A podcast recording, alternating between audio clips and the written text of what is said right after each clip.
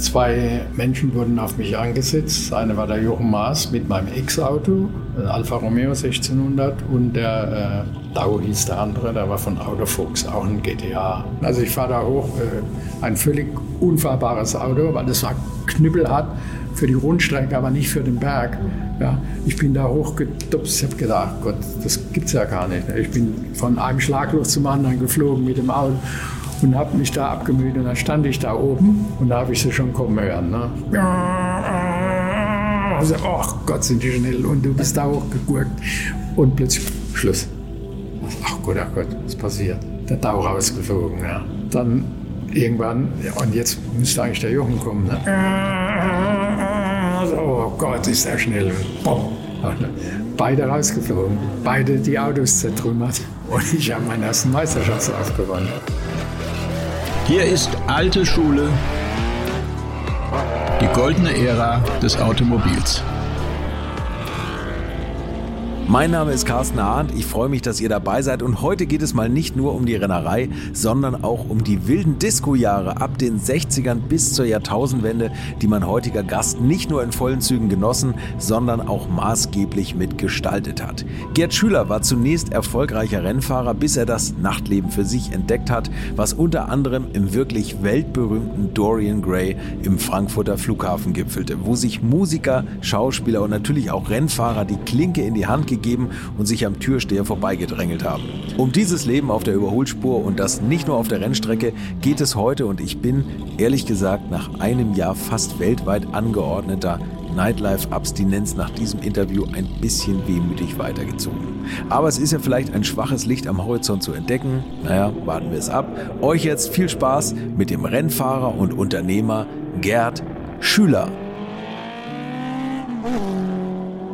Also zunächst mal war ich im Bauch meiner Mutter, als sie im Krieg äh, wohl auch ängstlich äh, wegen der Sirenen, wie auch immer, in den äh, Luftschutzbunker gerannt ist und habe da eigentlich äh, schon mal äh, irgendwas abbekommen, weil ich bin als kleines Kind war ich furchtbar ängstlich. Also äh, ich habe lange gebraucht, bis ich das konnte mit zehn Jahren noch nicht über eine Brücke gehen, ohne an der Hand meiner Mutter zu sein, obwohl es ein Geländer gab. Das hat wahrscheinlich was mit diesen Kriegswehren zu tun äh, gehabt. Und äh, wir sind auch, da war ich glaube ich, äh, zwei oder drei Jahre alt. Da haben wir Haus und also unser Haus verloren in, in, in Mannheim. Mhm. Mannheim wurde ja total zerbombt, weil Mannheim ist ja Industriestandort. Und äh, auch durch Ludwigshafen, da ist ja noch mehr Industrie, durch die mhm. BASF, das wurde ja total bombardiert. Und da haben wir alles verloren, sind dann äh, auf ähm, äh, äh, aufs Land evakuiert worden. Das hat man damals gemacht mit den äh, Frauen, deren, also mit den Frauen, mit Kindern, deren Männern im Krieg waren.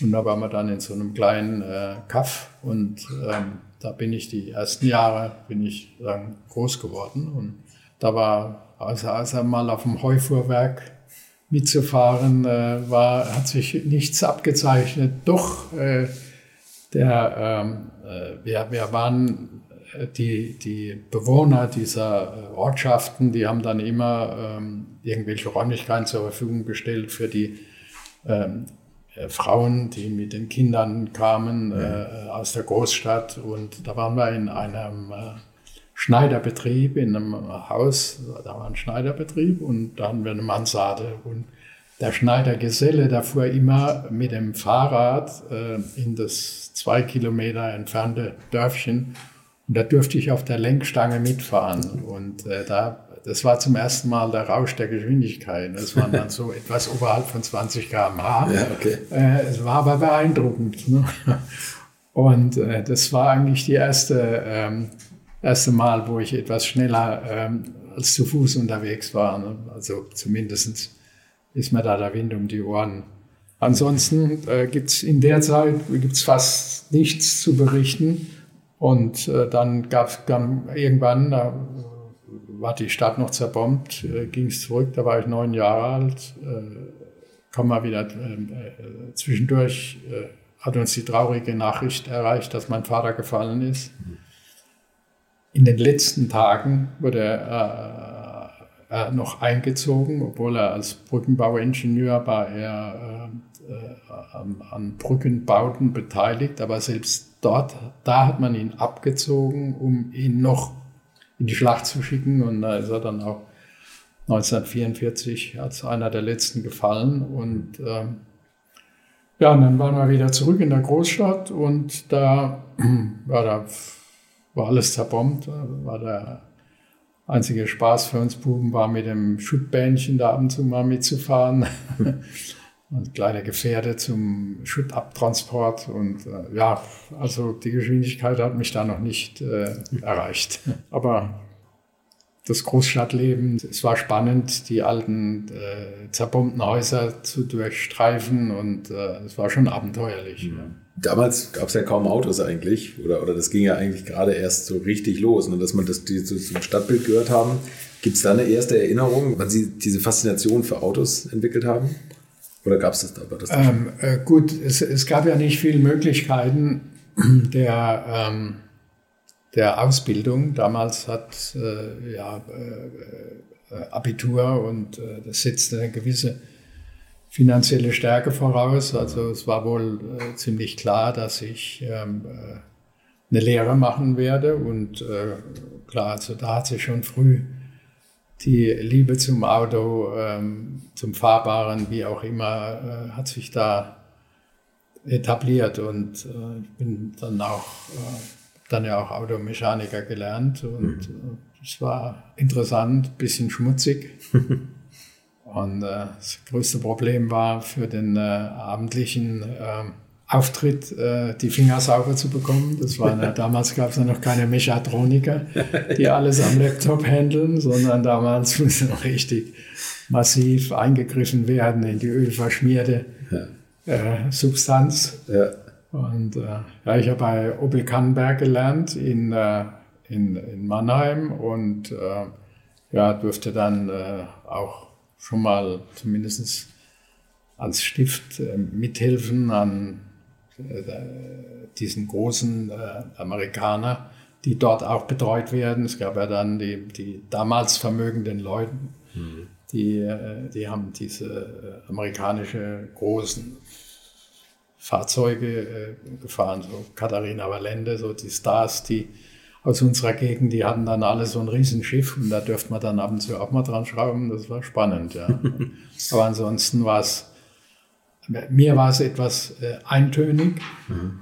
und ähm, war trotzdem, ja, war, war eine spannende Zeit. Ich hatte ja keinen Vater und diese Lehre war, war ganz wichtig. Man hat da ein bisschen Struktur bekommen. Ja, meine Mutter war eine liebevolle Person, die ich war Einzelkind verwöhnt, äh, die alles für mich gegeben hat und so ein bisschen eine straffe Hand, die war mal vonnöten. Deswegen habe ich die Lehre nicht in allzu guter Erinnerung, aber im Nachhinein betrachtet als, äh, wie der Name schon sagt, eine Lehre. okay. Eine Lehre fürs Leben, ja. Sie haben aber in Ihrem Lehrbetrieb, äh, gibt es eine ganz tolle Verbindung zu Ihrem späteren Geschäftspartner was die Clubs anbelangt, oder? Der damalige Inhaber oder Mitinhaber der Firma Opel Kannenberg äh, war der Vater meines späteren Partners.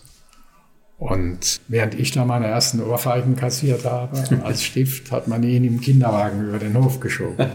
Hätte man nicht vermuten sollen, dass es später zu dieser Verbindung kommt. Aber so spielt das Leben halt manchmal. Verrückt eigentlich. Und ähm, wie kam es zu, zu allerersten Rennen? Also was war das war ein Opel-Betrieb, wo Sie gelernt haben, oder? Äh, ja, ja, gut, da, äh, da dürften wir mal äh, auch an einem Seifenkistenrennen teilnehmen. Ähm, das war aber äh, nur den Berg runterrollen, das war langweilig. Ja. Und äh, nee, ich bin dann, als ich die Lehre absolviert hatte, mit ähm, für mich selbst überraschend zweimal gut im Lehrzeugnis, mhm. also zweimal eine zwei. Und äh, bin ich sofort äh, in äh, das Kaufmännische übergegangen und habe dann äh, äh, eben ja, Autos verkauft, war dann mehr oder weniger, aber so äh, habe mich dann ähm, ein bisschen ums Kaufmännische gekümmert in den äh, Betrieben, für die ich dann gearbeitet habe, mit Schwerpunkt natürlich Autoverkauf. Und ähm, da habe ich für einen Betrieb gearbeitet, äh, hieß Autofeeling in äh, Ludwigshafen.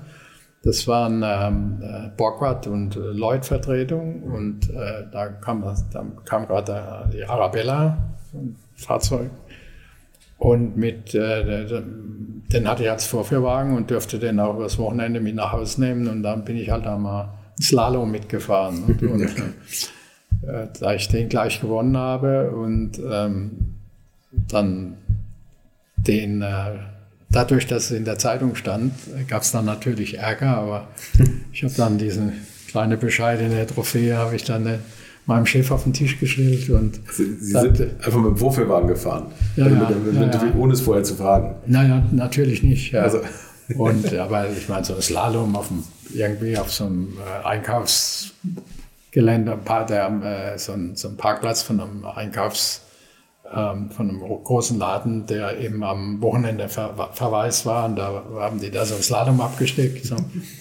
Und äh, ja, gut, das waren so die ersten Anfänge. Und danach hat meine Mutter gebürgt für einen NSU Prinz, die arme Frau. Aber ich muss sagen, alles, was ich später noch Schlimmeres angestellt habe und äh, was nicht so lustig war, ähm, meine Mutter, die ich natürlich, äh, je älter ich geworden bin, umso mehr habe ich sie dann natürlich auch posthum verehrt ähm, die wirklich so viel für mich gegeben hat, die äh, mit ihrem spärlichen äh, Gehalt als äh, damals gab es das noch Stenotypistin, die ähm, hat dann für mich einfach gebürgt. Gut, es war nicht viel, es waren 5.000 oder 6.000 Mark. Er musste es in der Bürgschaft unterschreiben, aber Muss man auch für verdienen. jemanden, der nichts hatte, äh, war das auch viel. Ja, aber ich muss sagen, äh, ich habe meiner Mutter, außer dass ich ihr natürlich auch viel in den ersten Jahren viel äh, Kupfweh, so nach dem Motto, was wird denn jetzt aus dem Bub und wird da überhaupt was aus dem Bub? Ich habe ihr viel Freude gemacht. Sie hat dann äh, eigentlich sie hat nur meinen Aufstieg erlebt ja, äh, und, und war natürlich glücklich. Damals ging man als Hausfrau äh, jeden Morgen die Runde zum, vom Bäcker ins Milchgeschäft, zum Metzger und äh, äh, dann äh, hat man dann halt irgendwann mal auch gesagt, ah, Frau Schüller, Ihr Mann hat er wieder gewonnen, das stand in der Zeitung. Also meiner Mutter habe ich wirklich alles zurückgegeben, was sie in mich investiert hat. Das hat mich äh, irgendwo äh, glücklich gemacht, macht mich heute noch glücklich. Ja. Klar. Naja, Übrigens, das war ähm, im Jahr so 1900, Anfang der 60er, 62, Ja, 63 ja, mit dem der Prinz. 60er. Und Sie waren ja schon relativ erfolgreich eigentlich mit dem Wagen, ne? ich, ich würde mal sagen, eigentlich war ich immer vorne mit dabei. Also hinterher bin ich nie gefahren. Und, äh, es ging äh, immer, äh, also wenn ich hinterher gefahren wäre, dann hätte ich wieder aufgehört. Also es Okay. gab immer wieder einen Lichtblick, dass ich weitergemacht habe. Ne? Und ich hatte ja auch äh, wirklich ähm, ähm, äh, der Wilhelm Herz, ich weiß nicht, ob Ihnen das was sagt.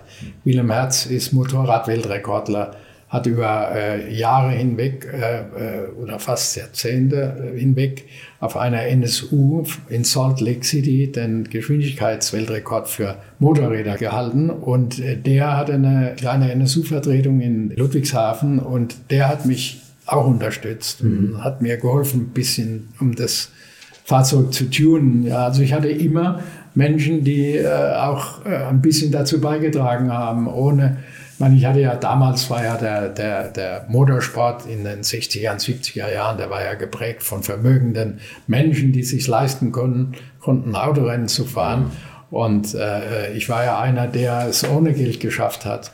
Und äh, da war man immer darauf angewiesen, äh, auch äh, auf Gutwill der Leute. Ja, ich meine, das größte Erlebnis ähm, für mich war dann prägend, äh, äh, die Bekanntschaft äh, von Helmut Hehn zu machen, der, der dann äh, mich auch gefördert, unterstützt hat, wo es nur ging. Und das ist auch so ein Mensch, den ich nicht enttäuscht habe in meinem Leben. Ja, der auch immer und äh, jetzt auch äh, kurz bevor er gestorben ist, haben wir uns nochmal getroffen und so weiter.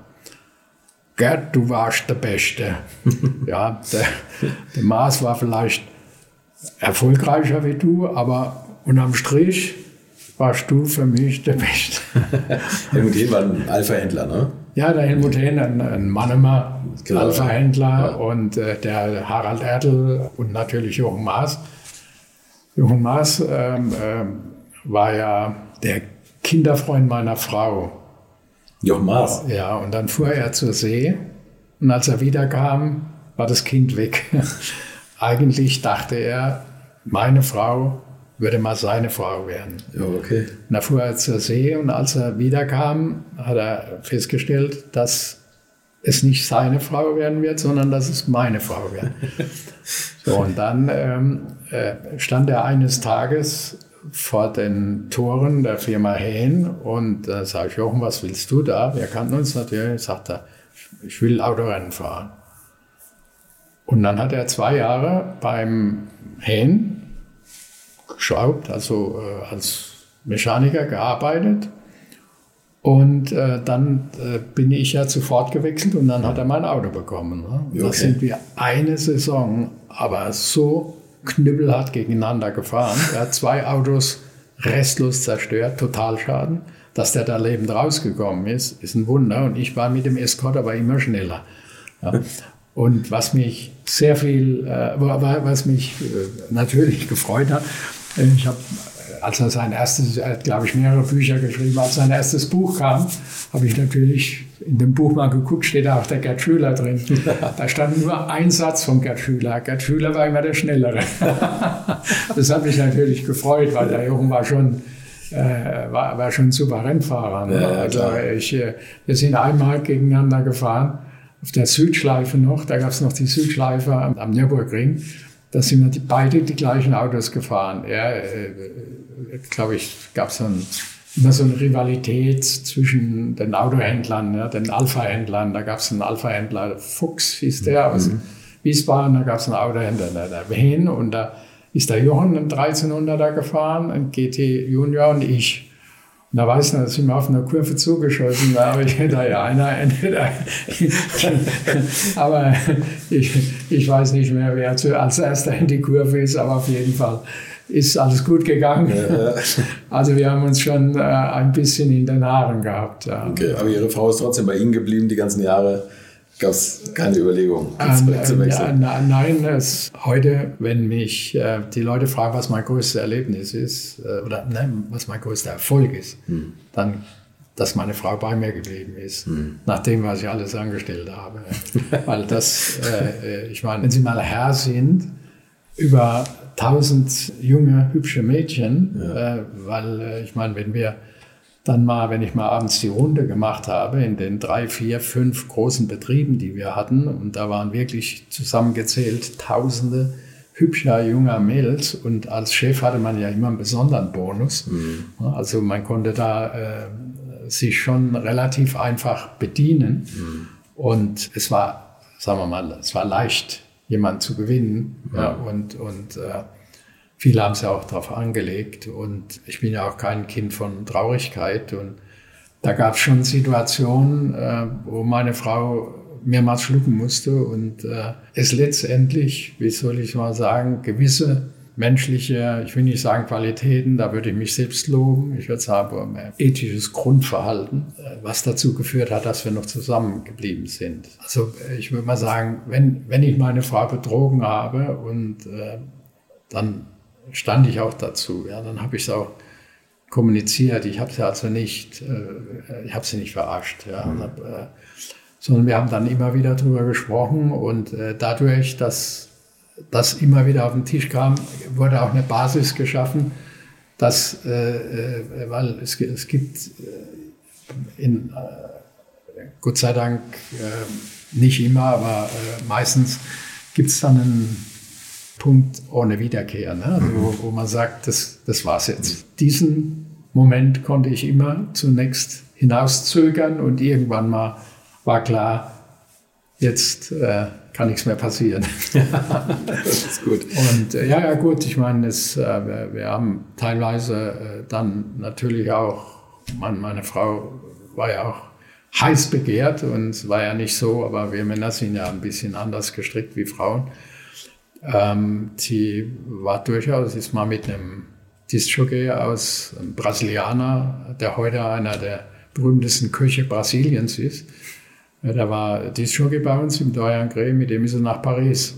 War ich auch erschüttert, habe gedacht, mein Gott, obwohl äh, ich habe es, da ich sie immer geliebt habe, habe ich sie auch gegönnt. Ja. Weil nach dem, was ich angestellt habe, dürfte sie sich auch mal bedienen.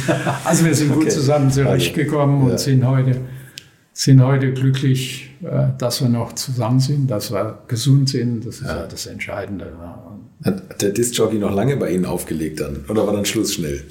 Dorian Gray. Nein, nein, das war, Tamara hat ihn kennengelernt in, äh, in Saint-Tropez und dann äh, kam, er in, kam ins Grey und ähm, da war wohl noch nichts oder ja nichts. Auf jeden Fall hat er dann auch mal im Grey aufgelegt und dann wollte er sowieso nach Paris, weil die, seine Mutter hatte ein Hausboot in der Seine und das war ganz lustig. Ich hatte eine, eine persische Freundin, sehr vermögende Frau, und äh, die hat mich ähm, äh, eingeladen nach ähm, Paris zu meinem Geburtstag.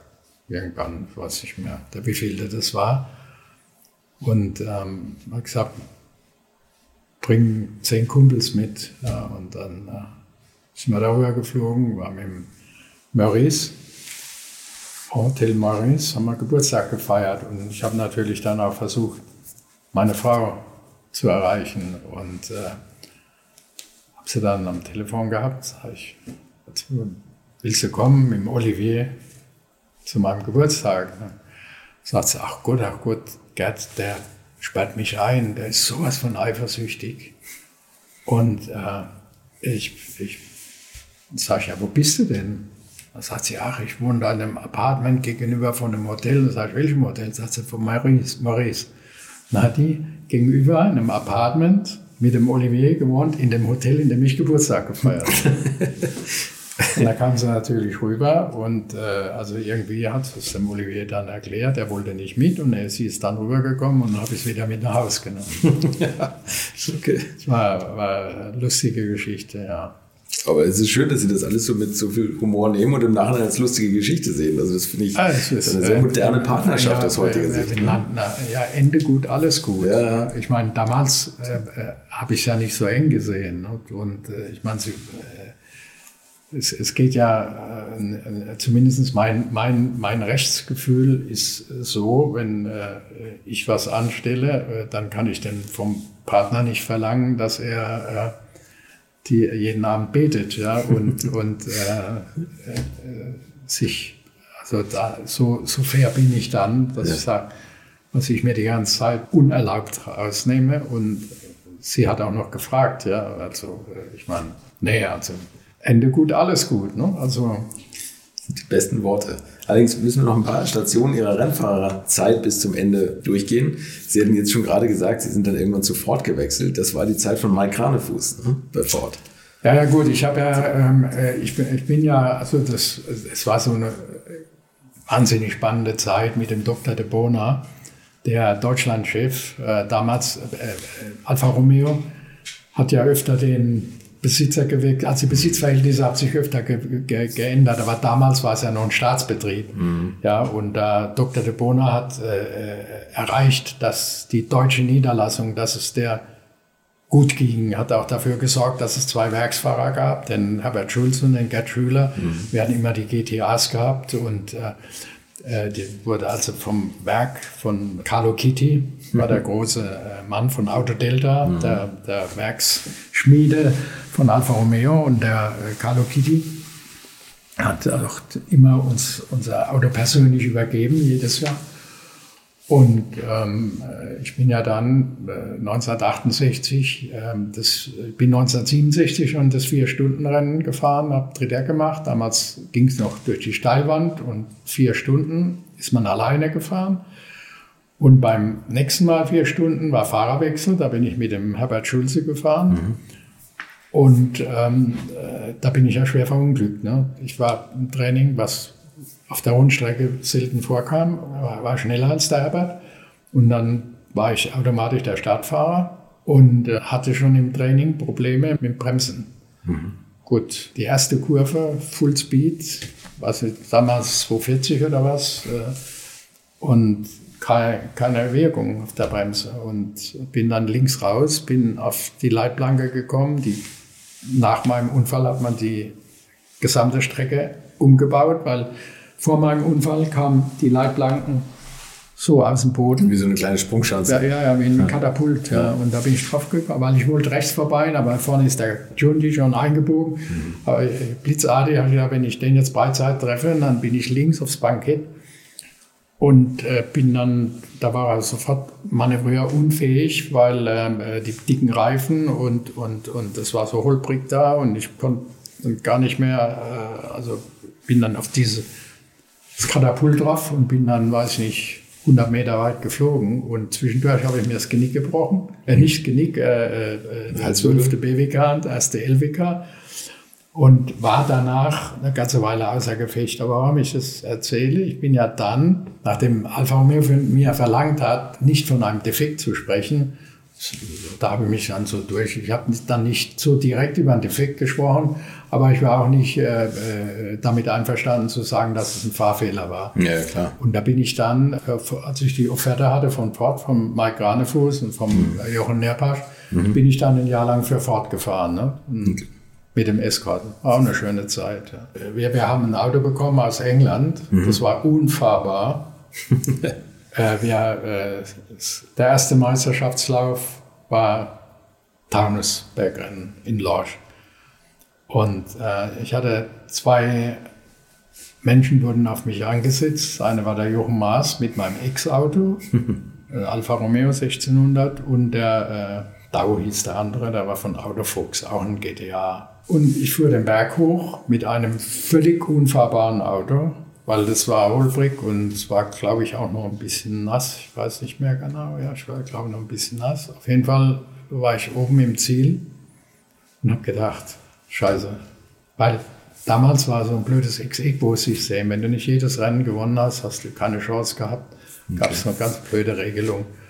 Ich muss also jedes Rennen gewinnen, was ich dann auch habe, mhm. aber trotzdem bin ich nur Zweiter geworden. Ne? Was auch verrückt ist eigentlich. Ähm, äh, bei Ex-Equo hat der Abstand vom ersten zum zweiten gezählt. Ah, je größer okay. der Abstand war, okay. also mit anderen Worten, je leichter der sein Rennen gewonnen hat, mhm desto mehr Punkte hat er bekommen. Also es war eigentlich eine, die falsche Regelung. Ja, ja. Und äh, deswegen, äh, weil bei mir war es immer ganz knapp. Ja, und der Brendel, der damals äh, gewonnen hat, der hat äh, keine Konkurrenz gehabt. Ja, okay. Und, das okay. war eine blöde Regelung. Aber auf jeden Fall nochmal zum Taunusberger Also ich fahre da hoch, äh, ein völlig unfahrbares Auto, weil das war knüppelhart für die Rundstrecke, aber nicht für den Berg. Mhm. Ja, ich bin da hochgetupst, ich habe gedacht, Gott, das gibt's ja gar nicht. Ich bin von einem Schlagloch zum anderen geflogen mit dem Auto und habe mich da abgemüht und dann stand ich da oben. Da musste man dann eben warten, bis alle ja. durch und dann wird man wieder runtergefahren. Ja. Und da habe ich sie schon kommen hören, ne? in meiner Klasse. Ne? Also, äh, also, oh Gott, sind die schnell. Und du bist da hochgegurkt. Und plötzlich Schluss. Ach Gott, ach Gott, was passiert? der Tau rausgeflogen. Ja. Dann irgendwann, ja, und jetzt müsste eigentlich der Jochen kommen. Ne? Oh Gott, ist er schnell. Und boom. Beide rausgeflogen, beide die Autos zertrümmert. Und ich habe meinen ersten Meisterschaftslauf gewonnen. Und äh, dann gab es noch, äh, eine, eine, eine, und Jochen ist eine, deswegen hat er in seinem Buch geschrieben, Gerd Schüler war immer der Schnellere. Ähm, dann gab es Eberbach, ich glaube, Eberbach das letzte. Ähm, auf jeden Fall beim, beim letzten Rennen war es nochmal so knapp. Ja, da waren ein paar Zehntel. Aber musste ich, habe ich da, da habe ich wirklich Glück gehabt. Ja.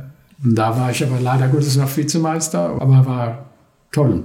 Ich war, war natürlich immer schön fürs Werk zu fahren, ne, wenn alles perfekt organisiert war, ja. muss man nur noch Gas geben. Ja, das stimmt. Wie war das damals so, wenn Sie, wenn Sie Ford und Alpha vergleichen, irgendwie vom Rennstall? Ich meine, Jochen Nerpasch hat ja wirklich viel bewegt am Motorsport und hat das eigentlich aufgebaut in Deutschland. Äh, äh, naja, also ich meine, der, äh, der Jochen, der seine Hochzeit dann bei BMW hatte, der, der, den BMW, äh, die Rennabteilung dort toll organisiert. Mhm. Man, Jochen, toller, toller Mensch und äh, toller Stratege auch. Und mit dem Mike Granefuß, die waren schon ein winning Team. Ja. Die mhm. haben schon, und dann, äh, aber das, das absolute Ass in dem äh, Bereich war der, war der äh, Braungart. Der, der Ingenieur. Der hat nach dem äh, Rennen da am äh, Taunus, hat er das, ich habe ihm das gesagt, dann hat er das Auto umgebaut. Ja. Der hat die Hände über dem Kopf zusammengeschlagen. hat gesagt, mit diesen Dämpfern, mit diesen Federn ist das Auto wirklich unfahrbar. Mhm. Äh, wenn sobald ein, ein kleiner Auto kommt, für eine topfebene Flugplatz-Rennstrecke oder so, da ist das okay, aber nicht für den Berg. Dann hat er das Auto umgebaut und äh, beim nächsten Rennen schon war das oh, super, super zu fahren. Ja, ja. Okay.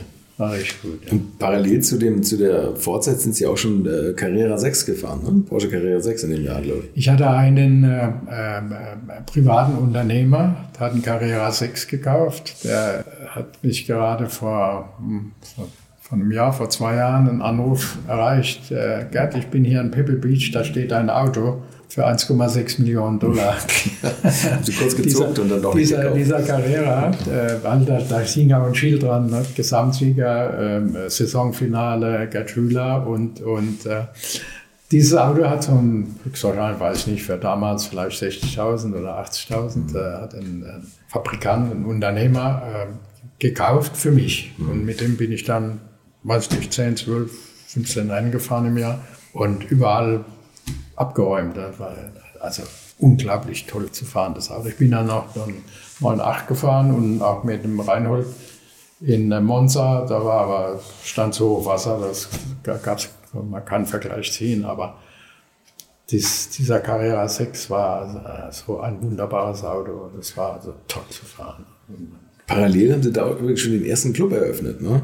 Ah, ich habe 68, ach, das ist, ist das Lustige. Ich habe meinen, äh, äh, am 12. März 1968 habe ich das Cockpit eröffnet in äh, Mannheim. Da mhm. standen meine Trophys drin und äh, der Seufert hat tolle, der Hans-Peter Seufert tolle Bilder mir geschenkt. Die habe ich dann hochziehen lassen, an die Wände gemacht und äh, zwölf Tage später, am 24. März, bin ich in Monza schwer verunglückt. Da bin ich abgeflogen. Mhm. Und da war ich erstmal außer Gefecht. Und äh, als ich wieder ins Geschäft konnte, einige Monate später, meine Frau hat zusammen mit einem Studenten, die haben den Laden geführt, war so viel Geld in der Kasse, dann habe ich gleich den zweiten und den dritten äh, Club aufgemacht. Also eigentlich war ich nicht so der Richtige. Hinterm Dresen habe ich mich eigentlich nie, war ich nie, war, war, war, glücklich. Also ich hatte wirklich viel Glück, äh, dass es, Glück im Unglück. Mhm dass das alles so gekommen ist. Wie war das dann? Also ich meine, Sie hatten drei gut gehende Clubs oder Diskotheken, wie man das damals so genannt hat, und sind noch Rennen gefahren als Werksfahrer. Also das, war das gern gesehen von den Werken oder haben die gesagt, Mensch, musst du dein Nightlife-Kram da machen? Also es, es, es war äh, dieses, also wenn ich, wenn ich Wirt gewesen wäre, also mit einem Laden, ähm, aber ich habe ja dann mehrere gemacht. Ich habe drei Läden gehabt und äh, also in, in, kurzer Zeit und äh, das ging ja dann Schlag auf Schlag. Mhm. Und ich hatte ähm, 1973, also 74 bin ich mein letztes Rennen gefahren, da hatte ich schon 14 Betriebe. und, und der, äh, der, also ich hatte dadurch, dass ich zum Schluss nochmal Superfahr gefahren bin, mhm und das die Einstiegsformel war für die Formel 1. Mhm. Ja, also ich war schon über 30. Ähm, ich hatte dann auch mal ein Angebot von Abarth, mhm. war mit meiner Frau in Turin. Das war aber, das war, das muss auch so äh, vor der Mann nach meinem Unfall gewesen sein. Und ähm, äh, hatte da auch, äh, bin da auch mal gefahren kurz und, und ähm, Abarth hat ja nicht bezahlt, mhm. ganz wenig bezahlt. Und, und äh, du musst aber nach Turin ziehen. Und ich habe zwar schon ein bisschen Geld verdient mit den Clubs, aber äh, in Turin gibt es da zwei Möglichkeiten. Entweder bin ich Arbeiter und wohne ganz billig oder ich habe Kohle und dann wohne ich teuer. Dazwischen gibt es nichts. Mhm. Ja, und äh, da hätte ich, also so viel Geld hatte ich einfach nicht und der Arbeiter hat zu wenig bezahlt. Der hat, er hat gesagt, wenn du bei mir erfolgreich bist, ich habe eine Vereinbarung mit äh, dem Enzo, dann kriegst du ein Werksauto von Ferrari. Das war sein Spruch. Mhm.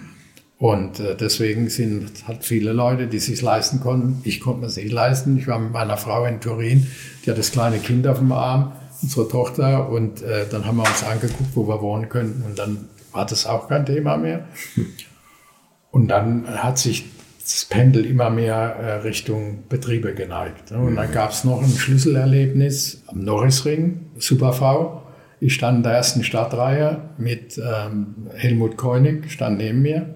Und dann kam ein Anruf aus äh, Mosbach. Hm. Ähm, da hatte ich eine Diskothek, das war im Neckartal, und da gab es Ärger. Und dann bin ich nach dem Training, diese zwei Stunden, zweieinhalb Stunden, drei Stunden, ich weiß nicht mehr genau, von Nürnberg nach Mosbach gefahren.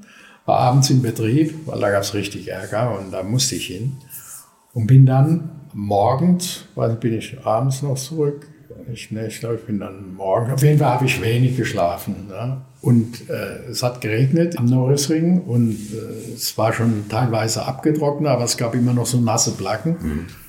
Und dann bin ich da losgefahren. Auf jeden Fall stand ich in der ersten Stadtreihe, lag auch vorm König und habe mich dann gedreht und er ist in mich reingefahren und ich glaube, ich habe ihm damals auch die Europameisterschaft kaputt gemacht und das war ein Schlüsselerlebnis. Mhm.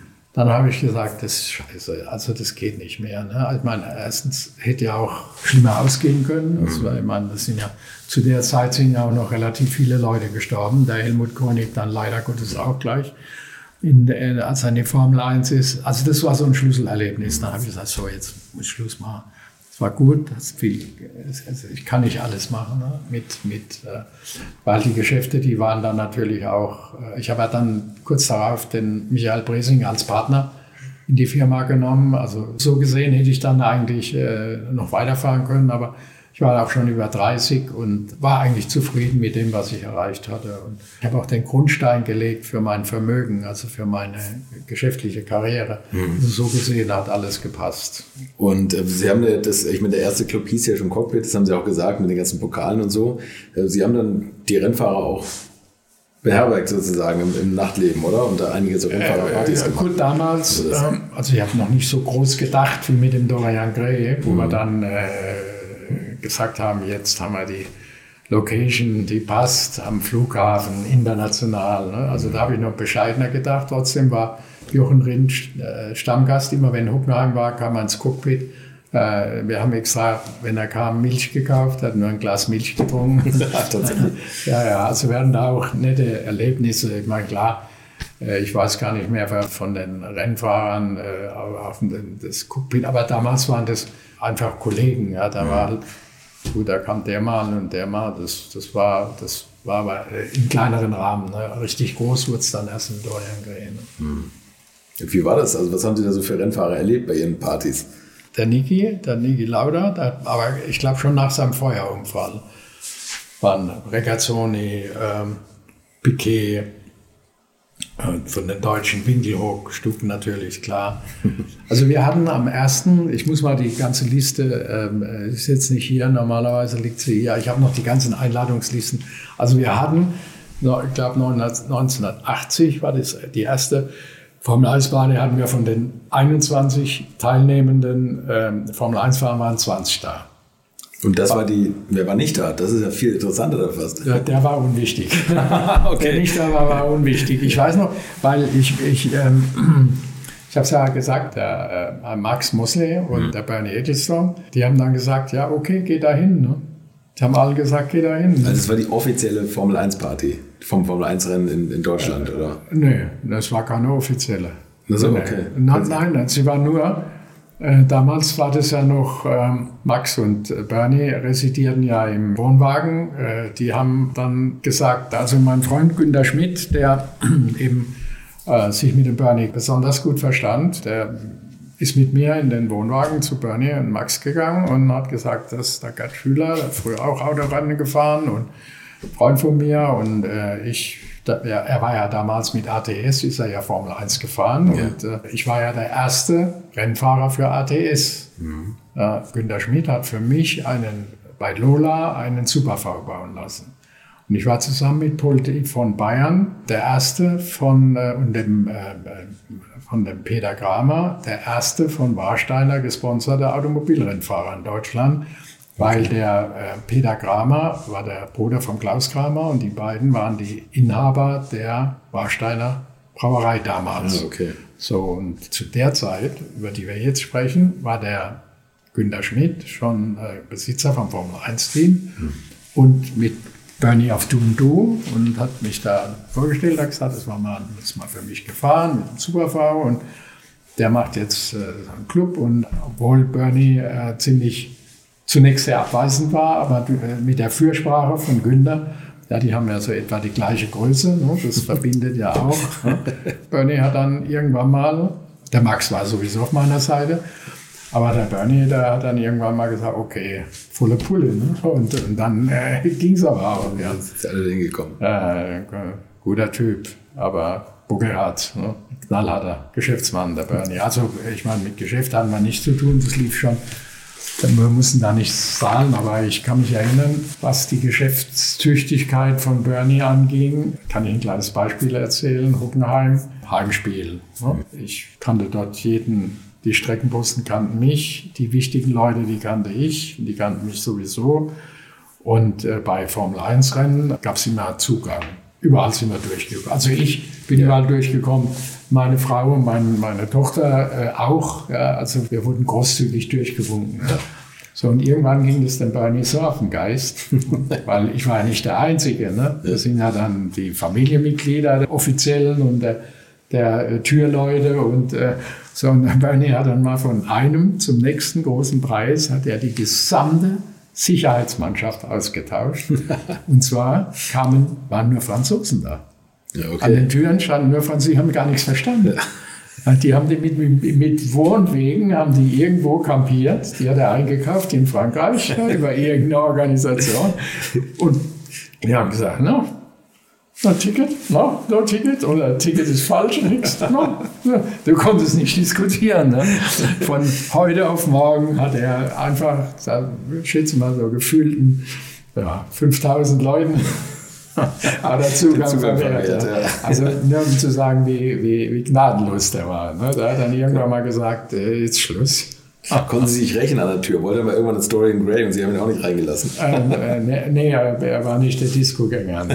Nee. ähm, äh, äh, aber trotzdem eine bemerkenswerte Persönlichkeit, ne? wenn man überlegt, was er geschaffen hat. Und, und äh, ich meine, äh, als, als die Zeit ich will nicht sagen, dass es ärmlich war, aber, aber es war schon sehr bescheiden, mhm. als ich ihn kennengelernt habe. Und, und äh, da hat er sicherlich schon viel Geld gehabt, aber hat ganz bescheiden da in einem Wohnwagen. Ja, und dann, man dann sieht, wie finanziell stark diese ganze äh, Formel 1 geworden ist. Mhm. Also, unglaublich. Wären Sie gerne in, eigentlich in den Formelsport gegangen früher? Also als Sie Tourenwagen gefahren sind, war das immer sowas, wo Sie hingeschielt haben?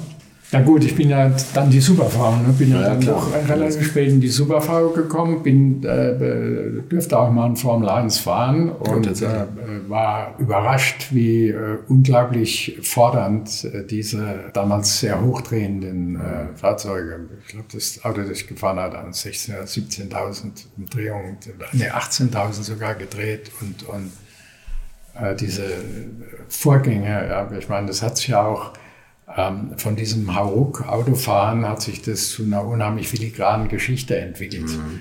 Ja, diese, äh, heute ist das ja noch völlig anders geworden und das ist ja auch, ich meine, ein, ein, ein Viertel ist wirklich von gestern schon, ne? das kann man mhm. sehen. Ne? Das, mhm. ähm, der kriegt das einfach nicht mehr geregelt. Ein 20-jähriger Bursche oder 21 oder 22 wie der Leclerc, der, ähm, äh, da, der ist ganz anders getaktet. Ne? Und ich es gibt ja auch Untersuchungen der Neurologen, dass sich das Hirn anders entwickelt, mhm. wenn sie Computerspiele machen. Und es ist ja nichts anderes wie ein Computerspiel. Mhm. Und da ist der Hamilton auch besser wie der Vettel, weil der Hamilton war schon viel früher im Simulator, hat viel mehr im Simulator gemacht wie der Vettel. Mhm. Und äh, der Hamilton, da gibt es ein Beispiel, der kam auf einer Rennstrecke, ist nach drei oder vier Runden, ist er schon Bestzeit gefahren. Und die Strecke kannte er nur aus dem Simulator. Also das ist, das ist eine andere Welt, ja. hat sich völlig verändert. Was, was für ein Formel-1-Auto sind Sie gefahren? Welches war das? Das war eine Einladung von äh, Coca-Cola für die besten Kunden Mitte der 80er Jahre. Äh, Le Luc heißt die Rennstrecke in Südfrankreich und das hat Coca-Cola richtig viel Geld gekostet und äh, ich meine, da waren Leute dabei, die, also Unternehmer, und da kam zum Beispiel einer zu mir her und hat gesagt, ich habe Angst. Ja, da, hat Angst gehabt, da reinzusteigen. Und mhm. äh, wenn man da Gas gegeben hat, also äh, ich meine, ich bin ja äh, mein, mein schnellstes Auto, das ich gefahren bin, war der Ustau 917 auf dem alten Kurs in Hockenheim. Ja, der, äh, mit der Le Mans-Übersetzung 380 ging der. Aber das war nichts im Vergleich zu diesem Formel-1-Auto, das ich da gefahren habe. Tatsächlich. Also das waren alles dermaßen schnelle Vorgänge. Also das ist, ist, eine, ist eine ganz andere Welt geworden, ja, die ich dann da äh, erlebt habe in dem Auto. Aber ich bin froh, weil ich, ich, dadurch kann ich mitreden. Das ist schon speziell. Das hat sich gegenüber früher natürlich, äh, aber wie alles, es hat sich ja alles verändert. Sie sind 1971 zu Steinmetz gegangen. Das finde ich total interessant, weil das jetzt eigentlich nicht so klassisch der Opel Markenpokal war das Thema, oder? Ford ist dann die Bergmeisterschaft nicht mehr gefahren und dann äh, äh, hat mich dann Nearpasch dem Wooding, die haben da einen Deal gemacht mhm. und dann bin ich eine Saison für Wooding gefahren. Und dann kam der Ernst Islinger, so hieß der, das war der Oblendler in Mannheim. Mhm. Und der hat dem Steinmetz die Kohle gegeben, die mir dann der Steinmetz wiedergegeben hat. Ja, okay. Also ich bin ja, ich war ja äh, äh sicherlich äh, nicht mit Nagelsmann zu vergleichen, aber ich habe ein paar Taler verdient. Und äh, da bin ich dann für ähm, Opel gefahren mit, mit äh, es war ein ganz spannendes Jahr. Ich meine, auf Opel hatte ich ja mal Kfz-Mechaniker gelernt. Ja, eben, ja. Und dieses Allerwelts-Auto plötzlich als Wettbewerbsfahrzeug. Und ich mochte aber den Steinmetz. Ja, das war ein Verrückter, ein Wahnsinniger. Ne? Opel, dieser, dieser sture unbewegliche Moloch. Ja, äh, dem hat der äh, Steinmetz da ein paar Bonbons rausgekitzelt, musste aber immer noch sehr leiden, um das alles machen zu können. Ne? Aber er mhm. war einfach beseelt und begeistert und wollte einfach Opel. Und äh, ich meine, gegen so viele Widerstände ja, und so wenig hat man ihm gegeben. Aber äh, der, hat, der hat ab und zu, äh, da stellt er mir so ein Kadett hin und da habe ich gegen die 2 Liter BMW gewonnen. Ne? Äh, das, das, un, unfassbar, ja. Oder okay, ein Commodore, ja. ich war fünf Sekunden pro Runde in Südfrankreich schneller als der Merzario. Also äh, es gab, es gab Sternstunden, nur waren die nicht von Dauer. Ja. Das, die haben halt, waren nicht so standfest. Ne. Die Commodore okay. sind meistens kaputt gegangen. Aber trotzdem, wenn sie hielten, immer vordere Plätze. Ne. Was waren für Sie so die wildesten Jahre, also als Sie jetzt den Formel V gefahren sind, als Sie sich doch nochmal an ein Formelauto gewöhnen mussten, war das eine große Umstellung für Sie? Ach, das war unglaublich spannend, weil die waren irgendwann mal auch so perfekt, mhm. gerade diese 1600er, diese Super V. Das war dann schon mehr Präzision, ja. Mhm. Das, äh, auch mit den freistehenden Rädern dann es war ein anderes Fahren. Das war äh, nochmal eine Erfahrung. Aber wie gesagt, als ich gemerkt habe, als ich äh, ein gutes Auto hatte und gemerkt habe, dass ich vorne mitfahren kann, habe ich ja dann auch nochmal an die Formel 1 gedacht. Vor allen Dingen, als der Helmut Koenig dann da die Chance hatte, aber nur, nur ein kurzer Moment, mhm. nicht, nicht wirklich. Gab es da Angebote? Na, na, nein, also Angebote gab es immer was zu fahren. Mhm. Ja. Also das, das Bedeutendste in, im Laufe meiner Karriere war die, ähm, die Geschichte mit. Ne? Mhm. Aber ansonsten war ich ja nicht der Superstar. Ne? Also man war glücklich mit dem, was ich erreicht habe. Und wenn das Auto einigermaßen in Ordnung war, war ich auch mit dabei. Hm. Ja. Aber ob ich nun der herausragende Pilot war, äh, der Carlo Abbott, das muss ja auch ein ganz spezieller Typ gewesen sein, oder? Da, da muss man auch mal die Autos sehr mit Samthandschuhen behandeln. Seine ja, ein Wahnsinniger, absolut Wahnsinniger. Verstanden, aber er, war schon ein bisschen bescheuert. Ja. Also äh, nicht bescheuert, eigenartig. Ja. Yeah. Also so einer der Despoten, ja, so, die, aber halt jeder für sich ein Unikat. So. Mhm. Weil äh, ich meine, das sind ja auch alles Menschen, die diesen Job äh, aus Passion, die in, in, in einem anderen, anderen Wirtschaftszweig gehen, die bestimmt viel mehr Geld verdienen können. Ne? Die mhm. haben halt auch, die waren halt auch mit sehr viel Liebe dabei und äh, haben dann halt auch ihre Eigenarten ausgelebt. Ne? Mhm. Heute ist das alles viel professioneller, aber damals waren das halt noch irgendwelche skurrilen Gestalten, die äh, da ihr Leben dem Rennsport oder den Autos gewidmet haben. Und das waren schon teilweise äh, abenteuerliche Menschen auch. Das stimmt. Diese, diese ganzen, äh, viele der damaligen Leute sind ja auch selbst gefahren, ne, haben die Autos getunt und sind äh, selbst dann damit gefahren. Und äh, gab schon interessante Gestalten. Ja. War eine tolle Zeit. Ja. Das stimmt. Ich kann natürlich nicht hier sitzen, ohne über das Dorian Gray zu reden. Also egal mit wem ich gesprochen habe, jetzt so von, von Freunden von mir, mir gesagt, ich treffe den Gerd Schüler, oder so, oh, das gibt's nicht. Dorian Gray im Frankfurter Flughafen. Wie sind Sie dazu gekommen? Ich habe ja, wie gesagt, durch dieses Erlebnis Norris Ring, das gab den letzten Ausschlag, meine Karriere zu beenden. Und dann habe ich mich ganz auf das Business konzentriert und habe gesagt, das Erste, was zu deiner Glückseligkeit führt, ist ähm, jemand, der dir die Administration abnimmt. Mhm. Und dann habe ich meinen Partner Michael Bresinger, der gerade sein Studium beendet, der war gerade dabei, sein Studium zu beenden als Diplom-Wirtschaftsingenieur und hat nachts bei mir immer an der Tür als Türsteher gearbeitet, in der Diskothek in Mannheim. Und dann habe ich so bei mir gesagt, wenn der trotz dieses Jobs das Examen besteht, dann ist das mein Partner. Mhm. Genauso ist es gekommen, ja. ja bei dem Vater haben Sie quasi gelernt früher, ne? Bei seinem Vater, ja. Wie gesagt, seine, seine Mutter hat ihn im Kinderwagen über den Hof geschoben, als ich meine ersten Ohrfeigen als. haben Sie mit den Ohrfeigen revanchiert irgendwann mal bei Ihrem Partner? Nee. Ja, um Himmels Willen, nee, nee, nee, nee, um Himmels Willen, ich weiß nicht. Ähm, wir haben uns, also äh, einer, einer der, ähm, ja, wie soll ich mal sagen, haben, es, es, es, es war eine wunderbare Partnerschaft. Sie mhm. äh, ist zwar nicht, äh, sagen wir mal, das, das Ende war nicht so wunderbar. Wir ähm, haben einfach höchstwahrscheinlich zu viel gemacht. Ich habe auch äh, leider Gottes mich noch in einer anderen Sache ähm, verspekuliert. Ähm, aber trotzdem sind wir nach wie vor befreundet und ähm, wir haben ein tolles Verhältnis gehabt, so partnerschaftlich. Äh, ich möchte sagen, fast zu gut. Ja. Also er hätte mich ab und zu mal schütteln sollen, jetzt sagen müssen, Gerd, keine neuen Läden mehr und ich hätte ihn schütteln sollen. Michael, äh, unser Controlling, äh, guck mal da, werden wir, glaube ich, beschissen. Ja. okay, aber ähm, es sind wunderbare Jahre gewesen und äh, wir sind heute noch, Michael macht ja noch den Perkins Park in Stuttgart und äh, wir äh, korrespondieren jetzt auch gerade wegen der Publikation, die wir vorhaben, das mhm. Kunstwerk Leben, das Buch.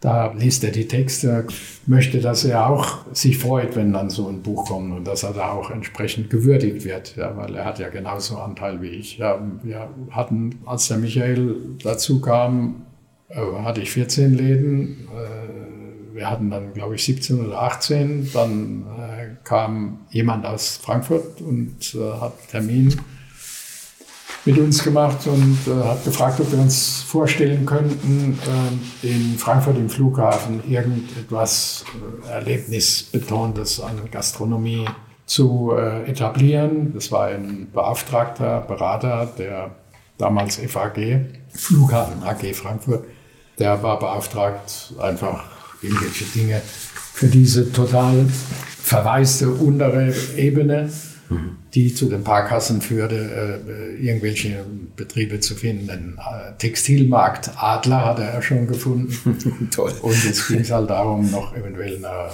irgendwie was äh, Besonderes. Und ja, und dann haben wir uns damit beschäftigt und ähm, haben irgendwann äh, mal äh, uns entschlossen, dieses Wagnis im Keller des äh, Frankfurter Flughafens äh, zu äh, starten. Und ja, ich habe, es gibt auch im Buch, natürlich ist das ein Kapitel. Wir haben vier Monate und zwölf Tage verhandelt, bis wir die äh, Fläche endlich mietfrei hatten. Die Zusage, dass wir sie mietfrei hatten. Okay. Nach fünf Jahren, der Flughafen macht immer nur fünf Jahre Vertrag, nach fünf Jahren haben wir sie nochmal fünf Jahre umsonst bekommen.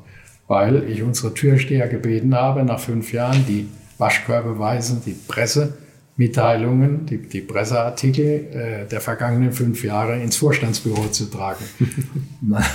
Musste der Vorstand dann sagen, ein besserer PR äh, wie der Laden hier im Flughafen können wir uns gar nicht vorstellen. Und auch jeden zweiten Tag, wenn irgendeine Delegation im Flughafen war, den Flughafen besichtigt hatte, der wurde auch ins Dorian geführt. Mhm. Und der Flughafen hat ja weltweit äh, einige äh, bedeutende Flughäfen äh, unter Vertrag und hat da im Ausland auch richtig Geld verdient. Und immer wenn jemand kam, wurde das Gray gezeigt. Also wir waren ein Vorzeigeladen und äh, es war natürlich eine äh, glückliche Fügung. Es, ähm, die Saturday Night Fever Welle, die schwappte gerade von Amerika nach Europa. Äh, selbst äh, Diskothek war in aller Munde, selbst die Oma musste man noch in der Disco. äh, also äh, wir haben zur richtigen Zeit am richtigen Platz äh, haben wir eine Einrichtung eröffnet. Äh, das hat gepasst, gepasst wie die Faust aufs Auge. Glück gehört auch immer ein bisschen dazu im Leben. Glück aber die Fleißigen vielleicht noch eher. Und sie hatten ja schon ein paar erfolgreiche Läden, sonst wären die nicht auf sie zugegangen. Und das war eigentlich der erste richtig große Laden ne? mit einer ganz besonderen Soundanlage, mit ganz besonderem Licht. Das gab es in Deutschland in der Form noch nicht, glaube ich. Ne? Nee, es gab äh, das Trinity in Hamburg, das war ähnlich. War, war, eine, äh, groß, war eine große Fläche, 1500 ja. Quadratmeter, aber die war unterteilt. Ja. In eine wunderschöne Lobby, äh, Sie hatte dann mal den gutbürgerlichen Namen Geisterbahn, weil wenn halt jemand so da reinkam, der ähm, ja, immer so ein Schlipsträger, der keine Fantasie mit Kleidung hatte, der ist dann da rein. Der ist dann erschrocken, welche Fantasie die jungen Leute aufgebracht haben, sich zu schmücken, sich herauszuputzen. Und das war halt auch eine Zeit, da ähm, hat man sich gerne äh, irgendwie von der Masse abgesondert. Ich meine, und das war dieser Melting Pot, dieser, dieser Schmelztiegel, mhm. wo sich alle die, auch ein bisschen die Ausgeflippten, die Verrückten getroffen haben, äh, wobei wir sehr penibel darauf geachtet haben, dass die Mischung stimmt. Ne? Wir waren dann schon mehr so ein bisschen für die Jeunesse Doré, also die, die ähm, hübschen äh, und äh, etwas, sagen wir mal, äh, nicht unbedingt die Abfahrer, äh, die haben bei uns nicht so die, die, die, die Alternativen, die halt so, denn e-, egal ist, wie sie rumlaufen, denn die Gesinnung wichtiger war oder äh, als, als, also wir haben schon darauf geachtet, dass es äh, eine gewisse Ästhetik im Laden und äh, auch die Gesetze, dass die beachtet wurden, auch diese, in diesen Abfahrerläden waren ja immer die Drogen, äh, ein großes Problem. Das Problem hatten wir auch, aber das haben wir entsprechend im, im Griff gehabt. Es gab auch mal Situationen, da mussten wir wirklich ähm, tiefe äh, Einschnitte hinnehmen, auch im, im, im Umsatz, äh, weil wir einfach ähm, mit den Drogen zu viel Probleme hatten. Da muss man dann die Öffnungszeiten entsprechend äh, anpassen. Äh, es war unglaublich, was da passiert ist. Wir haben beste äh, Referenzen, ähm, äh, wenn Sie die Polizei, selbst der Polizeipräsident war bei uns auch Gast bei den Veranstaltungen. Und äh, wir hatten also einen guten Namen und haben den heute noch. Äh, und trotzdem gab es eine Zeit, wo verdeckt ermittelnden Beamte im Dorian Gray immer Drogen angetroffen haben und auch Leute, die verkauft haben. Und damals war eine Wahnsinnszeit. Ja. Wir haben so viel Geld verdient und wir haben Geschäft gehabt, samstags, abends, 21 Uhr haben wir geöffnet Und sonntags mittags 16 Uhr haben wir zugemacht. Es lief durchgehend. Wir haben, äh, der Deutsche Bank Vorstand rief mich an, sagte, Herr Schüler, beantworten Sie mir eine Frage. Unsere Tochter gerade Abitur gemacht, ein blitzsauberes Mädchen, äh, die legt sich samstags mittags hin und steht nach Mitternacht auf und äh, geht in ihr Dorian Gray und äh, kommt am Sonntagmittag erst wieder nach Hause. Äh, also die, die, Menschen waren fassungslos. So, in diesem Zeitraum haben wir das Drogenproblem nicht in den Griff bekommen. Ja. Äh, es wurde immer wieder im Laden gedealt. Wir haben äh, zwei Kabinen vom Dorian Gray aufgestellt mit Beamten von der Polizei, weiblich und männlich, sind den Damen in den Schlüpfer reingegangen, die weiblichen Beamten, und äh, die haben, die, wir haben den Zufluss von Drogen ins Dorian Gray nicht stoppen können. Wir haben dann einen radikaler Schnitt, diesen Sonntagsöffnungstag haben wir gestrichen und haben dann einfach samstags abends bis morgens vier oder fünf oder sechs aufgemacht und das Restliche haben wir dann einfach zugemacht, weil wir es nicht in den Griff gekriegt haben. Und äh, das hat sich dann irgendwann wieder normalisiert. Also die war dann nicht mehr so, dass, dass die Drogenfahndung auf den äh, Plan gerufen hat. Es hat sich beruhigt. Wir haben erst ein halbes Jahr später festgestellt, dass die Drogendealer, also die ist ja meistens organisiert, mhm.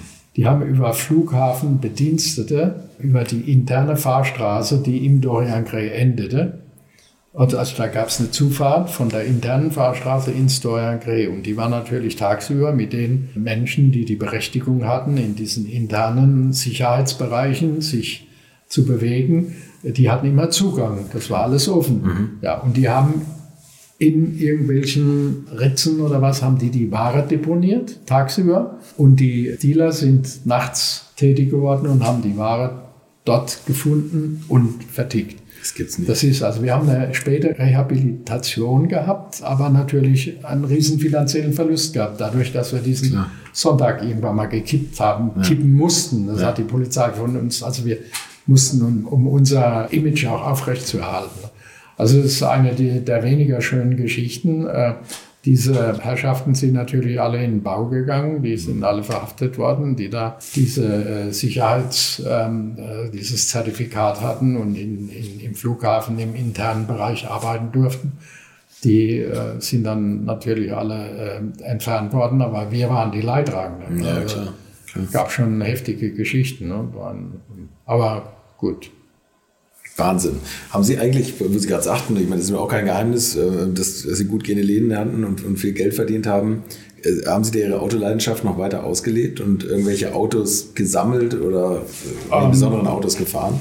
Also meine, meine Spielzeuge, wenn ich es mal so nennen darf, waren bis zu dem Zeitpunkt, wo ich mit Helikopter angefangen habe, äh, war, war ich sehr äh, autoaffin. Also das fing eigentlich schon an, als ich noch gar keine Autorennen gefahren bin, dass ich äh, immer verrückte Autos mir zugelegt habe. Mit, äh, hatte ja nicht viel Geld und so weiter. Auf jeden Fall stand mal ein Inserat in der Zeitung, Abbott Bialbero 850 zu verkaufen, 7500 D-Mark. Mhm. Das kann nicht sein. Ne? Ich angerufen, sagte, ja, aber da ist der Motor nicht mehr drin. Da ist ein normaler 600er Fiat Motor drin. Mhm. Und dann kam das Auto, das Bild. Ach, dann, dann habe damals bin ich noch keine Autorennen gefahren, aber gucke ich mir mal an. Ne? Leicht gibt es dann noch irgendwo einen Motor. Aber auf jeden Fall bin ich da hingefahren. Der Mann hieß Dürr, das war in Neubronn bei Aalen. Und ich habe das Ding Bogen gefahren. Es ging natürlich nicht sonderlich gut. Klar, 160 ist da gelaufen und äh, bin dann da ein bisschen hin und her gefahren. Und dann äh, bin ich nach Hause und habe mir überlegt, ähm, wenn ich so einen Motor kriege, vielleicht kaufe ich es. Und ich wollte ihm eigentlich absagen, dem Herrn Dürr am äh, Montag darauf, ähm, als wir vereinbart haben, dass wir telefonieren. Und äh, ich wollte noch mit ihm handeln, aber in der Hoffnung, dass er absagt oder wie auch immer. Ich weiß nicht mehr genau. Mhm. Auf jeden Fall sagt er, äh, jetzt können Sie ihn ganz billig haben. Sag ich, wieso? Und er sagt er, Herr Schüler, Sie sind doch die Ortseingangskurve sind sie doch äh, durchfahren und äh, da war ich so begeistert, das habe ich dann auch probiert und jetzt ist er kaputt. da bin ich da hingefahren mit der Britsche von einem Freund von mir ähm, und äh, habe ihn für 1500 D-Mark gekauft, für okay. Schrott. Ähm, der hat den einzigen Baum, der so 100 Meter im der Wiese stand, den hat er getroffen. Das war so ein, so ein Knick, der ging da, der ging eigentlich voll, ja, aber ich bin damals schon gern Auto gefahren ne? und er hat es dann abprobiert. Das war, das war mein erstes außergewöhnliches Auto. Und dann das zweite Auto, es gibt den Alfa Romeo Zagato, 1600er Zagato Z1, dann gibt es den Z2 mhm. und dann gibt es den ähm, Zagato Veloce. Da gibt es nur ganz wenige davon. Und da hat mein Freund Dieter Wipperfürth, ist damit Autorennen gefahren und hat äh, Solitude, da war ich noch mit ihm und so weiter. Und der hatte dann einen Unfallschaden und dieses Auto war dann mein Privatauto. Und dieses Auto, diese Karosserie, habe ich dann als Totalschaden gekauft, gerichtet und war dann die Dekoration in meinem Cockpit. Also da habe ich einen privat gefahren und einen habe ich im Club als Deko gehabt. So, und dann bin ich gefahren Lamborghini Espada. Dann habe ich einen äh, Adenauer D, einen, einen, äh, diesen, diesen Adenauer 600er ja. gehabt. Ne, das war ein 300er noch. Das war ein 300er D, der mit dem, den nennt man Adenauer. Dann habe ich einen, einen Ferrari 250 GT gehabt. Dann habe ich ja natürlich den, den Renault, den Turbo. Den habe ich zur gleichen Zeit gehabt wie mein äh, Turbo Carrera. Damals haben wir Start die Cesare gemacht und da habe ich von Bern nach Start war ich mit dem Turbo schneller wie mit dem äh, kleinen Renault, mit dem Turbo schneller wie mit dem Porsche Turbo. äh, natürlich hatte ich auch einen Oldtimer standesgemäß, damals für 120.000 D-Mark gekauft, einen Rolls-Royce mit dem der Bernd Klüver Hochzeit gefeiert hat. Mein erster Disc-Jockey, Bernd Klüver, der Junge mit der Mundharmonika. Mhm. Und ähm, was hatte ich noch? Ach, mein, mein wunderbares, eines meiner wunderbaren Autos. Also ich habe Mercedes, einen 500er, der 500e, eines der tollsten Autos, das ich je hatte. Das hab, den, den habe ich zerstört auf äh, eine der interessantesten Kurven, die es in ganz Rhein-Main gibt, der Autobahn Brücke in eine Kurve und äh, da war es ein bisschen nass und dann habe ich dann zertrümmert. Heißt, der Deutschlandschiff und Coca-Cola neben mir, aber uns beiden ist nichts passiert. Okay. Dann äh, bin ich, äh, habe ich äh, irgendwann mal wieder, habe einfach meinen Freund Uwe Brotbeck angerufen. Damals war er Redakteur bei Automotor und Sport. Später wurde er Pressechef bei ähm, Mercedes-Benz und jetzt ist er noch, glaube ich, Präsident äh, vom, vom Staffel Club. Und dann habe ich gesagt, du, ähm, ich brauche mal wieder ein Auto. Ne? Kohle waren da und muss halt mal wieder ein witziges Auto fahren. Klar, Auto fahren. Wie gesagt, vor der Hubschrauberfliegerei war das. Und da sagt er, ruf doch mal meinen Freund Günter Arzt an in Hannover. Ja, naja, so sie bin auch. ich zum Günter Arzt gefahren und äh, haben mir das alles angeguckt und äh, da stand er, der Golf, der Wolf im Schafspelz. Porsche 928 Basis, ne? Ja, ja, ja, ja. Und äh, äh, klar, ich war der Freund vom Uwe, der Günther hat zu mir gesagt, nehmen Sie halt mal mit und fahren Sie. Ja, bin ich gefahren. Am Montag habe ich ihn angerufen. Ich war am Wochenende da. Am Montag habe ich ihn angerufen und gesagt, äh, Auto bringe ich nicht mehr. also es war sein Vorführwagen. Einer hat der Karajan gehabt und einen hat ein äh, arabischer Scheich, den Namen wusste ich auch mal, habe ich vergessen. Und ähm, ich habe gesagt, kriegen Sie nicht mehr. Und dann haben wir, äh, ich glaube, 90.000 D-Mark habe ich bezahlt. Mhm. Und da, das war ein paar Jahre lang mein Lieblingsauto. Das war herrlich. Weißt du, wenn du so geblinkt hast mit dem Golf auf der Autobahn. Ich meine, äh, wenn man genau hingeguckt hat, er war schon etwas breiter. Ne? Ja, Aber sonst ja. konnte man fast nicht feststellen. Also das war, das war eines meiner größten Vergnügen, die ich hatte. Also ich war äh, mehr, mehr immer so ein bisschen für Understatement. Also äh, so, auch der, der 500e, das war auch ein perfektes Auto. Ja, ja dann kam die Hubschrauberfliegerei. Und das war dann natürlich was ganz Neues, aber mhm. äh, wie die Liebe zum Auto ist nie gestorben und ähm, jetzt haben Sie selber einen Flugschein gemacht und sind ja ja ich habe dann einen Flugschein gemacht und bin dann ähm, eingestiegen in eine Firma, Heli Service Mitte, die in Egelsbach ihre Maschinen stehen hatte. Also ich konnte mir dann auch immer eine Maschine aus dem Hangar ziehen und äh, mit der dann umdüsen und äh, herrlich. Also, wunderbar. Also meine erste Tat, als ich meinen, äh, meinen Schein hatte, war mit diesem kleinen Robinson, äh, der mit, mit, also keine Turbine, sondern normaler äh, Verbrenner, ja. ja äh, mit dem so hoch zu fliegen, äh, wie er ging. Ne? Also kann man nicht allzu hoch, irgendwann wird es schwammig, wird die Luft so dünn, dann fängt er an zu schlingern und so. Aber mit dem Hubschrauber hoch zu fliegen und stehen zu bleiben, ja, auf 3000 Meter, wie ein Vogel, das, das, das, also ich meine, es gab so ein paar Gefühle in meinem Leben, die mich so glücklich gemacht haben, weil, weil ich es erreicht habe und weil ich das mal erleben wollte. Ja, das war so dieses Gefühl, mit dem Helikopter so hoch, wie er gerade noch ging, und dann stehen zu bleiben in der Luft. Ja, und seit, ja, man, heute, wenn wir mal fünf Jahre weiter sehen, dann äh, drückst du noch aufs Knöpfchen, dann geht er hoch. Ne? Ich meine, heute ist Jetzt ist Hubschrauberfliegen noch abenteuerlich. Mhm. Ne? Das Ding zu stabilisieren über drei Ebenen, ne? da haben sie alle Hände voll zu tun. Mhm. Aber jetzt, äh, ich meine, Sie sehen ja, diese ganzen Kopter, die unterwegs sind, die, äh, das geht jetzt in die äh, Personen, in den Personentransport ein. Da sind da mehrere Rotoren, die werden dann automatisch synchronisiert. Ja. Da müssen Sie nichts mehr stabilisieren, ja. müssen nur noch das Knöpfchen drücken, dann fliegt sich das Ding. Aber es war eine tolle Zeit. Also mit dem Hubschrauber, das hat mir sehr viel Spaß gemacht. Ja. Und hatten Sie da auch mal einen eigenen Hubschrauber oder war das nur diese Firma, wo verschiedene Miethubschrauber? Ja, ja, ich war ja beteiligt an der Firma, okay, also okay, automatisch auch Mitbesitzer an den Geräten und okay. konnte mir den aus dem Hangar ziehen, wenn ich äh, Lust hatte zu fliegen. Beeindruckend, wie, wie viele Stunden im Monat, da muss man ja immer monatlich dranbleiben, dass man überhaupt das, diese Fähigkeit erhält. Ne? Ja, ja, gut, Sie müssen halt äh, äh eine gewisse Anzahl Stunden im Jahr fliegen, ja. ähm, äh, nachdem die Taler etwas knapper wurden. Ähm, habe ich dann entscheidend nicht mehr erneuert, aber das Fliegen verlernen sie ja nicht. Mhm. Das ist wie Fahrradfahren, das mhm. verlernt man nicht. Und äh, das Schöne ist, dass sie beim, äh, im, im, Fliegen, wenn ein äh, Pilot mit Lizenz neben ihnen äh, sitzt und äh, sie quasi Doppelsteuer haben, mhm. kann ich heute auch. Ich muss nur den Pilot neben sitzen, dann fliege ich auch.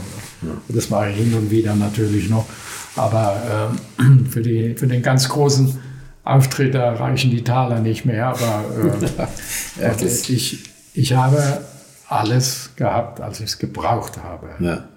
Und habe es auch ausgelebt. Es war sicherlich manchmal der falsche Weg, weil äh, ich hätte dann lieber mal ein bisschen vernünftig sein sollen. Das macht sie jetzt nicht und legst mal ein bisschen was zurück für die äh, etwas äh, älteren Tage. Aber das äh, war vielleicht einer der gravierendsten Fehler, die ich gemacht habe. Aber wer weiß, wie dann alles gekommen wäre. Ne? Ja. Das ist, ist ja nicht schlecht. Man weiß es nicht. Ja, gut, ich bin ja ein glücklicher Mensch. Ja.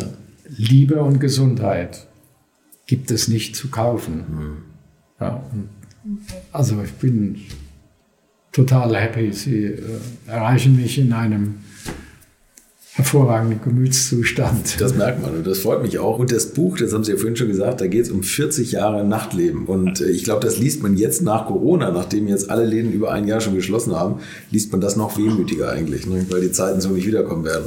Ja, also eins ist klar, diese vier Dekaden des vergangenen Millenniums, also von 1960 bis 2000, hm. äh, äh, sagen wir mal, die wenn wir jetzt mal von der Musik, ähm, die aus der Retorte kommt, also nicht mit dem Instrument, sondern die übertragen wird äh, von der Musikbox bis zu dem modernsten digitalen Equipment, diese Phase, das waren die letzten vier Jahrzehnte des vergangenen äh, Millenniums, mhm. äh, die werden auch so nie mehr kommen. Auch nach der Pandemie jetzt wird sich so viel ändern. Äh, ich meine, der Flugverkehr wird nie mehr so werden, wie er mal war. Das ist aber Gott sei Dank, denn äh, die Welt neigt sich ihrem Ende zu. Ja. Ich meine, ich bin zwar kein Astronaut, aber ich hatte mehrere Flüge mit der Concorde. Da war, da war ein bisschen ersichtlich, wenn Sie das dünne äh, Häutchen sehen, das die Erde umgibt, äh, wie fragil das Ganze ist ja. und wie leichtsinnig man damit umgeht, umgegangen ist die ganze Zeit. Und da scheint es ja jetzt auch pandemiebedingt äh, doch äh, ein etwas ernsteres Denken zu geben. Und äh, also das wird auf jeden Fall die Lebenszeit oder die, die Zeit der Lebewesen oder unserer Gattung auf der Erde etwas verlängern. Ich freue mich auf das Buch. Ich bin wirklich gespannt und zu diesem, was Sie jetzt gerade sagten, zu diesem Endzeitthema passt auch meine letzte Frage, zu der wir jetzt kommen. Die letzten 50 Liter Sprit, wenn das Rohöl mal ausgehen sollte, in welchem Auto und auf welcher Strecke verfahren Sie es? Die letzten 15 Liter. 50, 50. 50 ja. Liter. Ach, 50, haben wir so viel. Ja. Und auf welcher Rennstrecke oder wie? Wo Sie wollen. In welchem Auto und irgendeine Strecke, die Sie gerne mal fahren möchten. Ähm, äh, gut, äh, ich bin gerade dabei, den Alpha 4C kennenzulernen. Das ist dieses äh, kleine äh, flache Geschoss, das mhm. mal wieder unter 1000 Kilo wiegt. Mhm. Den mit 50 Liter und dann am Nürburgring. Das wäre nochmal so ein äh, wunderbarer äh, Auftritt, äh, den ich mir gerne äh, gönnen würde. Ja. Toll. Gerd Schüler, vielen Dank für das tolle Gespräch. Aber bitte. Das war Gerd Schüler. Ich frage mich die ganze Zeit, ob ich lieber aus dem vollen Leben und im Alter dann etwas kürzer treten würde oder lieber auf Sparflamme leben und im Alter dann nochmal richtig Gas geben, wenn man es denn erlebt. Naja, was mache ich mir jetzt Gedanken, wenn wir im September bei der Bundestagswahl nicht aufpassen? Lautet es künftig, das ganze Leben auf Sparflamme und im Alter dann nochmal kürzer treten. In diesem Sinne, macht's gut und bis zur nächsten Woche. Infos, Bilder und alles Wissenswerte unter der Internetadresse www.alte-schule-podcast.de